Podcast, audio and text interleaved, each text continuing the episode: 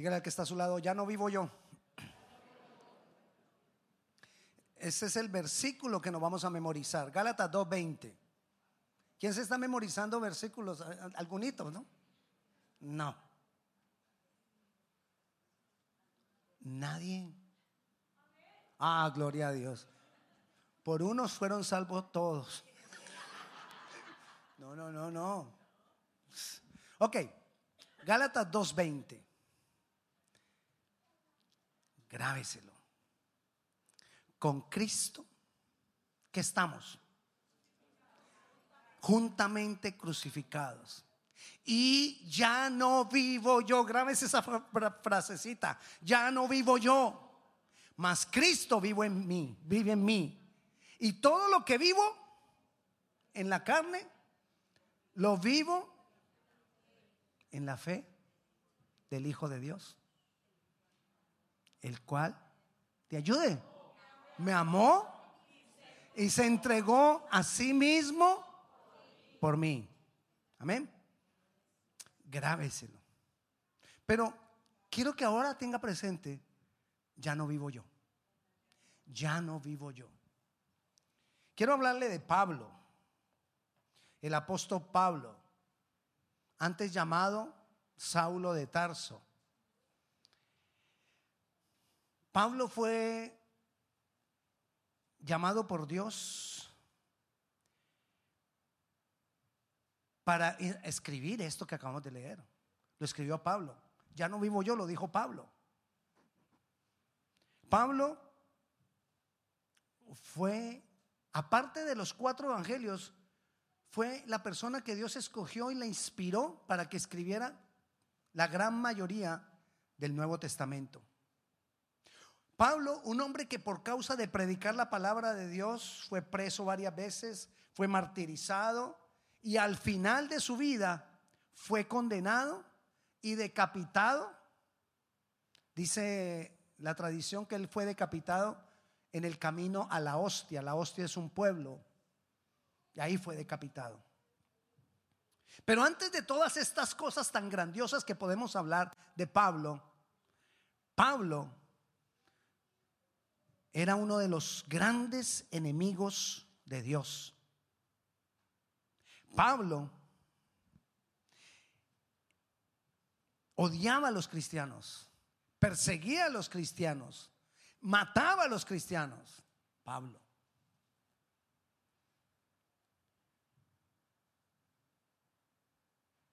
Y a lo que quiero ir con esto, a decirte, a lo que vengo a decirte,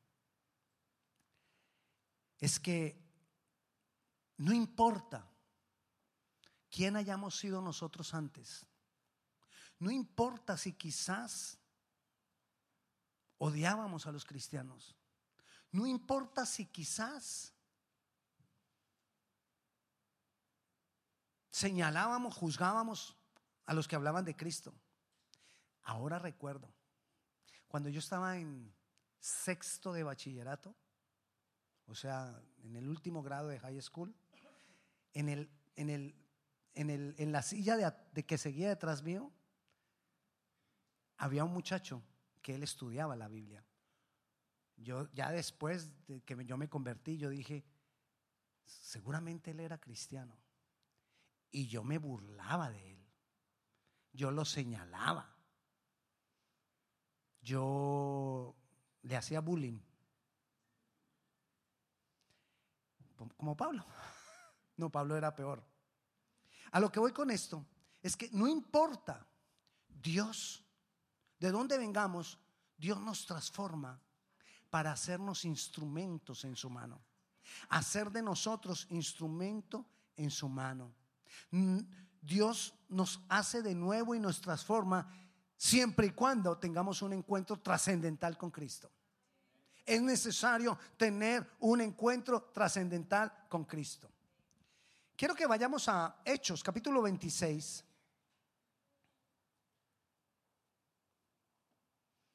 Lo que mismo Pablo decía de, de él. Capítulo 26, versículo 9. Dice Pablo, Pablo está hablando, yo ciertamente había creído mi deber hacer muchas cosas contra el nombre de Jesús de Nazaret. Él había creído, él quería servir a Dios. Pablo conocía las escrituras. Pablo conocía las escrituras mejor que nosotros, porque él las memorizó. Él sí. O sea que las conocía mejor que nosotros. Sin embargo, él estaba errado en la manera que vivía su vida, su vida en Dios. Él quería matar a los cristianos. Él, ahí estamos leyendo, yo ciertamente había creído mi deber hacer muchas cosas contra el nombre de Jesús de Nazaret. Mi deber era matar a los cristianos, creía él. Y continúa diciendo, lo cual también hice en Jerusalén yo encerré en cárceles a muchos de los santos, habiendo recibido poderes de los principales sacerdotes, y cuando los mataron, yo di mi voto. Y muchas veces castigándolos en todas las sinagogas, los forcé a blasfemar, y enfurecido sobremanera contra ellos, los perseguí hasta las ciudades extranjeras. Enfurecido contra los cristianos. Ese era Pablo. Él quería servir al Señor, pero lo estaba haciendo de la manera equivocada. Y cualquiera de nosotros podemos estar en algún momento en formas equivocadas respecto a lo que hacemos para Dios. Porque de pronto sin querer, como Pablo, o queriendo, nos levantamos contra Dios. Otras, otras veces sencillamente ignoramos a Dios. Ese ya puede ser más de nosotros, que ignoramos a Dios. ¿Usted nunca ha ignorado a Dios? Muchas veces ignoramos a Dios. O también muchas veces podemos seguir a Dios a medias. A veces sí, a veces no. Y quiero decirte lo que una vez te dije y te lo voy a repetir muchas veces. Si Jesús no es Señor de todo, no es Señor. En mi vida, si Jesús no es Señor de todo, no es Señor. Pablo era el más grande perseguidor de la iglesia, pero todo cambió cuando hizo a Jesús su Señor. Todo fue transformado en su vida cuando hizo a Jesús su Señor. Y nosotros necesitamos hacer de Jesús nuestro Señor. Por eso Pablo pudo empezar a decir, ya no vivo yo, mas Cristo vive en mí. Y es a lo que yo te, quiero invitar en esta tarde, a que nosotros podamos decir, ya no vivo yo. La clave del señorío de Jesús, el gobierno de Jesús en nosotros, es esta. Que mi vida gire en torno a Jesús y no que Jesús esté en torno a mi vida. Es muy fácil volver a Jesús en torno a nuestras vidas. ¿Quieres darte cuenta cómo? ¿Cómo a veces hemos hecho que el centro seamos nosotros y no Jesús? Revisemos nuestras oraciones. En nuestras oraciones, ¿qué persona es de la que más se habla? ¿Yo o Él? Señor, bendíceme, Señor, protégeme, Señor, guárdame, Señor, libérame, Señor, transfórmame, Señor, que seas tú el proveedor para mi vida, que seas tú el que sana mis dolencias. Ahí el centro. Y Él nos dio un ejemplo, Jesucristo nos dio el Padre Nuestro. ¿Recuerda el Padre Nuestro? Padre Nuestro que está en los cielos, santificado sea tu nombre. Y comienza, Padre Nuestro que estás en los cielos. Santificado sea tu nombre.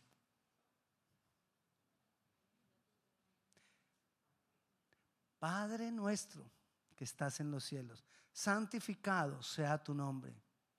Venga a nosotros tu reino. Hágase tu voluntad así en la tierra como en el cielo. Las cuatro primeras oraciones son referentes a Él. Y después ahí sí, ah, pieda por usted pero primero a Él. Y eso nos, lo enseñó Jesucristo. El Padre nuestro está en Mateo capítulo 6. Pero Él nos advirtió que no lo volviéramos vanas, vanas repeticiones. Y nosotros lo volvimos vanas repeticiones. Recese tres Padres nuestros. Padre nuestro que está en los cielos, santificado sea tu nombre, en tu reino. La tierra como en el cielo, no dejes caer en tentación, líbranos del Amén. Uno. Padre nuestro que está en los cielos, santificado. Y yo no podía respirar. Y seguía ahí. Pero el Padre nuestro es bíblico. Y Él nos está dando un modelo. En tu oración debe haber más de Jesús que de ti. A veces nuestras vidas parecen estar ordenadas. A veces parece como que todo está cuadrando. Bueno, algunas cositas ahí que, que de pronto no son bien, ¿no? Una que otra discusioncita, una que otra noche durmiendo en el sofá, pero de resto todo bien. Todo bien. Puede que tu vida esté bien, pero si Jesús no es el centro, estamos perdidos. Puede que todo pareciera estar bien en nuestras vidas. Jesús es el centro cuando los planes de Dios se convierten en mis planes. Es decir, cuando entrego, cuando entre más tengo de Dios, menos tengo de mis propios planes. Son los planes de Él, no los míos, los más importantes. Son los sueños de Él, no los míos más importantes. Pero cuando le hablamos a Dios de sueños, nunca le hablamos de los de Él. Le hablamos de nuestros sueños, de nuestros planes. Señor, vengo a ti a traer delante de ti mis planes. Son mis planes. ¿Por qué no venimos a preguntarle al Señor? Yo antes de hacer planes quiero preguntarte, ¿cuáles son tus planes para mí? Que Jesús sea el centro. A veces nuestras vidas necesitan ser transformadas a pesar de que ya conocemos a Jesucristo. Necesitamos tener y renovar los, nuestros encuentros con Dios para que nuestra vida tome el rumbo que debe ser. Si Él es tu Señor, lo tienes que confesar abiertamente. Si no, no es Señor. Si Él es tu Señor, tus decisiones deben reflejar que Jesús es tu Señor. Mis decisiones deben de estar de acuerdo a Dios, de acuerdo a su palabra. Necesitamos encontrarnos vez tras vez con Jesucristo. Volvamos al ejemplo de Pablo. Vaya a Hechos capítulo 9.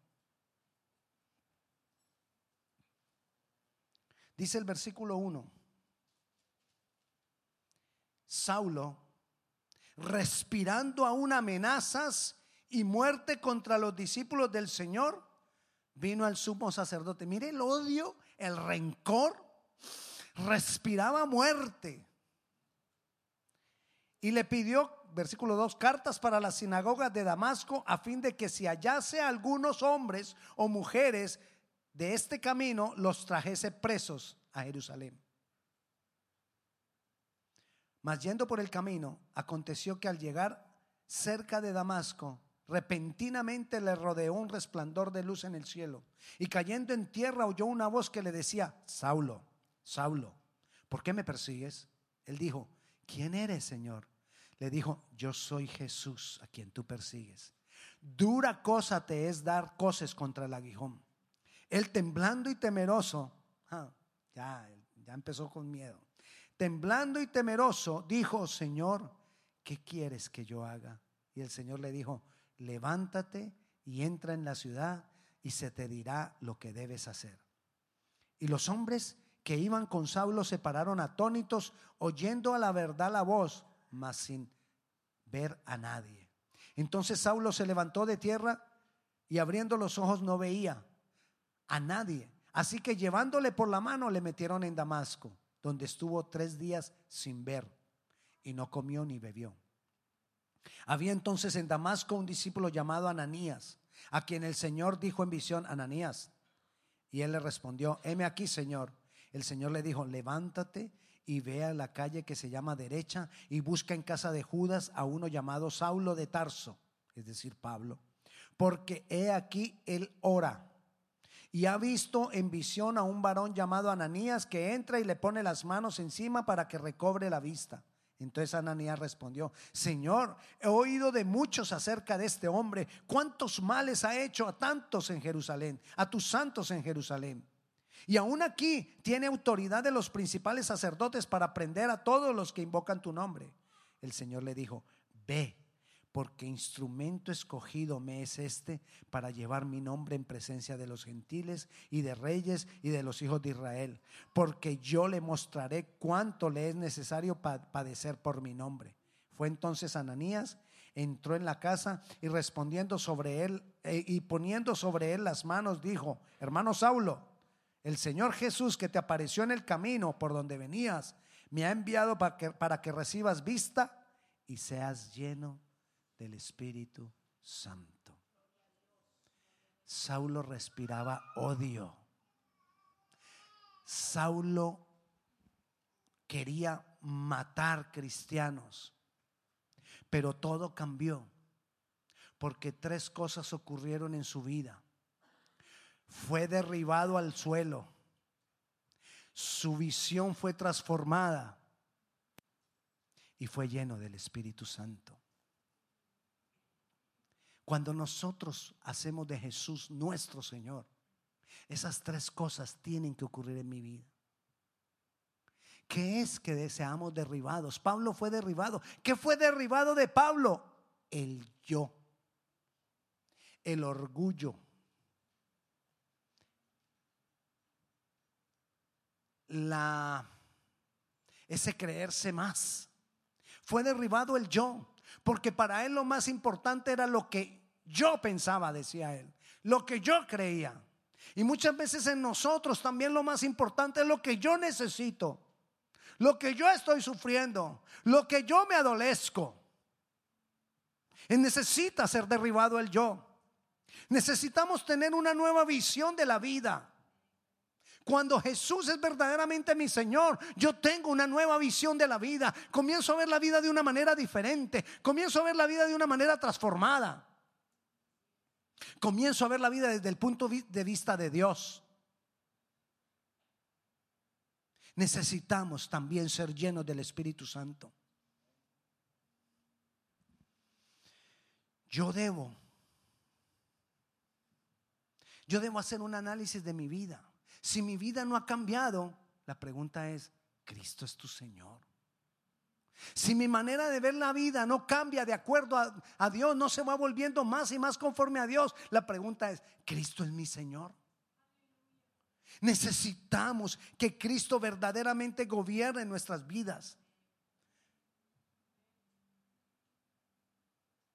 Trata, trata de analizar bien esa frase. Ya no vivo yo ya no vivo el yo. El yo en nosotros tiene que morir y ser crucificado. El yo en nosotros tiene que, debemos quitarle la prioridad que le damos al yo en nosotros. Jesús dijo a, a Pablo, a Ananías, en el versículo 15, el Señor le dijo, ve porque instrumento escogido me es este. ¿Sabes Dios por qué te trae a ti a la iglesia? Para que en la iglesia seamos transformados y tengamos esos encuentros con Dios. Pero el propósito no es la iglesia. El propósito es Él. ¿Sabes por qué Dios te quiere transformar? Para convertirte en un instrumento en su mano. Y te voy a decir que mira el proceso. Dios te establece en la iglesia para que seas transformado y te transforma para poder ser un instrumento en su mano. Pero nosotros muchas veces nos quedamos, algunos, solo con venir a la iglesia. Y no pasamos a lo siguiente, que es ser transformados. Algunos nos conformamos solo con venir a la iglesia. No es suficiente. Necesitamos ir al siguiente paso, ser transformados. Algo otros nos conformamos solo con ser transformados. Gracias, Señor, porque ah, yo ya me has cambiado. Gracias, Señor, porque has transformado todo en mi casa. Ya no me toca ir a dormir al sofá. Gracias, Señor, porque al fin esta mujer entendió. Y, y nos conformamos con la transformación. Gracias. Pero eso no es el propósito. Porque si el propósito fuera la transformación, entonces nosotros seríamos el, el centro. Y el centro es Él. El propósito es Él. Entonces yo debo ser transformado, pero para ser un instrumento de Dios en su mano. Para ser un instrumento poderoso en su mano. El propósito es Él y su obra y su reino. Él quiere usarnos. Él quiere usarte como ejemplo en tu hogar. Él quiere usarte como ejemplo en tu vecindario. Él quiere usarte como ejemplo en tu trabajo. Él quiere usarte como ejemplo en tu escuela. Él quiere usarte como ejemplo de cristiano en toda parte donde vayamos. Él quiere usarnos para llevar su gloria a otros. Él quiere usarnos para que otros sean transformados. Él quiere usarnos para que otros entren en ese proceso. Venir a la iglesia, ser transformados y ser instrumentos de Dios. Él quiere usarnos a todos. Cuando nosotros le damos el control al Señor y podemos decir, ya no vivo yo, pasa como Pablo. Los rencores se acaban, los odios se acaban siempre y cuando Él sea el Señor. Pero cuando Él no es el Señor, yo sigo con los rencores, yo sigo con los odios, yo sigo con los respirando maldad, respirando muerte, como leímos ahora respecto a Pablo. Encontramos que la motivación de Pablo fue errada al principio. Recuerda, él, él quería servir a Dios y andaba matando cristianos. Estaba errado. Cuando nosotros hacemos de Cristo verdaderamente nuestro Señor, nuestras motivaciones cambian. Porque vamos a servir al Señor verdaderamente como es. Cuando nosotros hacemos de Cristo nuestro Señor y podemos decirle, como le dijo Pablo, ya no vivo yo. Entonces, en nuestras vidas, nuestras vidas son llevadas al propósito de Dios. Cuando Jesús está en control, Él es el centro. Él es el propósito. Él es el Señor. Cuando Él está en control. Pero tenemos que aprender a que nos satisfaga que Él tenga el control. Eso solo ocurre cuando el yo mengua. Hay algo que se llama edomismo. El edomismo es la satisfacción de uno mismo. Y mucha gente busca en todas las cosas es satisfacerse, satisfacerse, satisfacerse. Pero hay un concepto que se ha venido manejando también y es el edomismo cristiano. Y es encontrar la satisfacción de mí mismo en Cristo. Pero es casi que contradictorio. ¿Por qué? Porque voy a buscar la satisfacción de mi yo en Cristo. Pero para que mi yo sea satisfecho en Cristo, mi yo tiene que morir. Y entre más muera mi yo, más hay de Cristo y entonces voy a encontrar la satisfacción. ¿A qué voy con todo esto? Necesitamos aprender a satisfacer nuestro yo en Cristo y no en lo que Cristo me da. Muchas veces queremos satisfacer mi yo por lo que Cristo me da y buscamos a Cristo por lo que Cristo me da y queremos tener de Cristo lo que Cristo me da y queremos buscar de Cristo lo que las bendiciones de Dios me tiene prometidas y buscamos más las promesas que al mismo Cristo. Y nuestro centro es la promesa y la bendición más que a Cristo. Por eso el cristianismo es para valientes, porque hay que dominar el yo. A veces hay que avergonzar el yo. A veces necesitamos que el yo muera, porque si no hay yo muerto, no hay más de Cristo. Nosotros necesitamos esos encuentros con Dios, donde se renueva, donde se manifiesta nuevamente la bendición de Dios en cuanto a que más de Dios haya en nosotros para poder cumplir el propósito. No hay otra manera de cumplir el propósito. El propósito de nosotros no es la salvación, es más que la salvación. ¿Cuántos son salvos? Ya lo tienes. ¿Y crees que entonces ya? No. ojalá Dios viniera, Jesús viniera ya. Pero necesitamos tiempo para hacer instrumentos en su mano. Necesitamos tiempo para hacer tesoros en el cielo. ¿Cuántos quieren hacer tesoros en el cielo? El yo es el principal impedimento de hacer tesoros en el cielo. El yo es lo que más nos impide hacer tesoros en el cielo. Ahora el Señor nos llevó a orar, que se rompen las cadenas, que se rompen los muros y gloria a Dios. Pero ¿cuál es el, muro más grande? El yo. ¿Cuál es la cadena más grande? La mía propia, con la que yo me he enlazado. Rompamos eso, vengamos al Señor y le, digámosle, Señor, yo quiero como Pablo poder decir, ya no vivo yo. Cristo vive en mí. Ya no vivo yo, no quiero más de este yo, porque este yo no hace sino pedir y pedir y pedir. El yo de nosotros es como un niño contemplado. Pide y pide y nada lo sacia. ¿Y sabe qué es lo más tremendo? Que nosotros lo seguimos contemplando.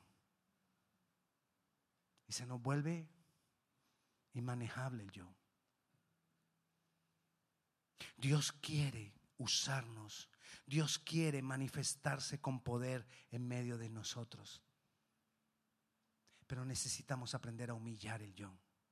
A humillarnos delante del Señor y decirle, Señor, gobierna mi vida. Que verdaderamente tú señorees mi vida.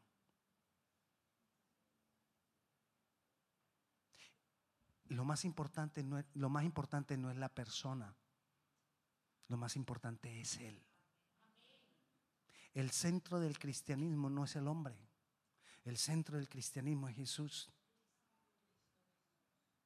Por eso aquí no estamos en eh, aquí no, no tú no has venido acá para que yo te diga, hermano, pare de sufrir. No. Tú estás aquí para que yo te diga, hermano, tenemos que lograr el propósito en Dios. Y esto es para valientes. ¿Cuántos valientes están dispuestos a empezar a decir, ya no vivo yo? Esto es de todo el de todos los días, porque es un proceso. Siempre te he hablado que todos son procesos. No es que yo no te estoy pidiendo que lo digamos hoy, Señor, ya no vivo yo y ya dentro de ocho días yo te digo, ¿qué hubo? ¿Cambiaste tu manera de ver? ¿Te fue quitada la visión tres días? ¿Fuiste derrumbado? No, yo sé que es un proceso, pero la idea es que estemos en el proceso que caminemos en el proceso. La invitación que yo te hago en este día es que nosotros podamos decirle, Señor, ese es mi deseo. Me pongo en el principio o para continuar el proceso de yo seguir dominando el yo. Seguir venciendo el yo. Cuando nosotros aprendemos a vencer el yo, lloramos menos. Cuando aprendemos a vencer el yo, nos quejamos menos. Cuando aprendemos a vencer el yo, peleamos menos. Cuando aprendemos a vencer el yo, tenemos mejores relaciones con las demás personas. Cuando aprendemos a, a, vencer el yo, nuestra vida empieza cada día a ser más feliz. Suena contrario, pero es la verdad. Así funciona. Y hay cristianos infelices porque nada los sacia. Y hay de que algunos cristianos aprendan de que si ayunó, Dios le respondió. ¿Usted se imagina que sigue de ahí para adelante? Mire, si usted ayuna y Dios le da el carro que pedía, ¿para qué cree que es el siguiente ayuno? Por la casa. Y el siguiente ayuno, otro carro. Y el siguiente ayuno, otra casa, vacaciones. Yo no te estoy diciendo que no ayunes. Aún el ayuno, el centro es Él y no yo. Ayunemos para que tengamos más de Él y menos de nosotros. Así que no va a decir, ay, el pastor allá en Grace Covenant dice que no ayune. No, no mienta. Yo no he dicho eso, yo lo que he dicho es que aún en el ayuno el propósito es Él y no la bendición. Ay, entonces no podemos anhelar nada para nosotros. Sí, porque necesitamos ser transformados, pero con el propósito de ser instrumentos en su mano. Instrumento me eres, dice el Señor. Instrumento poderoso en mi mano eres tú. Pero Él necesita transformarnos. Él necesita bendecirnos. Pero ese no es el propósito. El propósito es lo que sigue después de la bendición. Lo que sigue después de la bendición es nosotros obrando, caminando, llevando la palabra y trayendo a otros a ese mismo proceso, que las vidas de otros sean cambiadas, que el nombre de Cristo sea engrandecido, que el nombre de Cristo sea glorificado en muchas vidas, en muchas familias, en muchas personas. Ese es el propósito, el nombre de Cristo. Así que yo te invito a que nosotros hoy podamos decidir decirle a Dios, ya no vivo yo. Pongámonos de pie.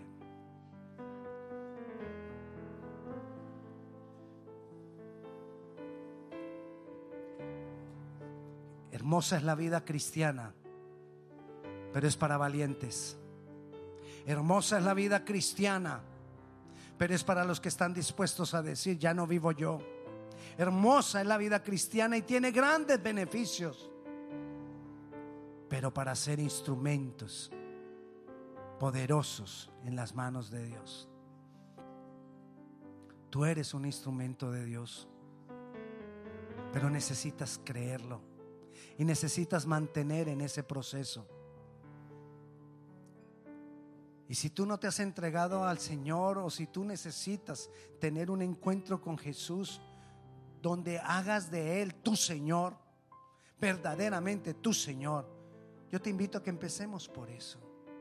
Y vamos a decirle, Señor Jesús, yo quiero que seas mi Señor.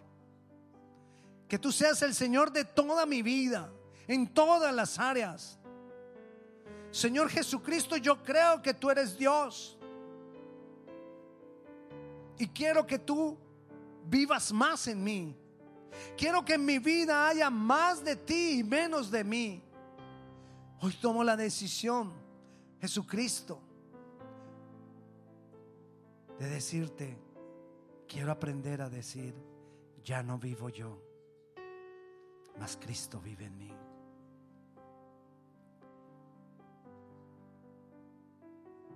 Te adoramos Jesús, te exaltamos, te bendecimos, te damos gloria, te damos honra, entregamos nuestras vidas en tus manos y clamamos para que tú te manifiestes más y más en nuestras vidas y así como hiciste con Pablo, que cambiaste su visión, que tumbaste su yo y lo llenaste de tu Santo Espíritu, así mismo hagas con nosotros, vez tras vez. Cada vez que nuestra visión se, se distorsiona, vuélvenos a la visión tuya. Cada vez, Señor, que nuestro yo se levanta, vuelve a tumbarlo, Señor, ayúdanos. Cada vez Que cada vez seamos más y más llenos de tu Santo Espíritu. Glorifícate Dios. Yo bendigo, Señor, la vida de mis hermanos. Yo declaro bendición sobre cada uno de ellos. Yo declaro, Padre Celestial, que este lugar está lleno de instrumentos tuyos, que este lugar está lleno de personas que tú usas para tu gloria y para tu honra. En el nombre de Jesús. Amén y amén.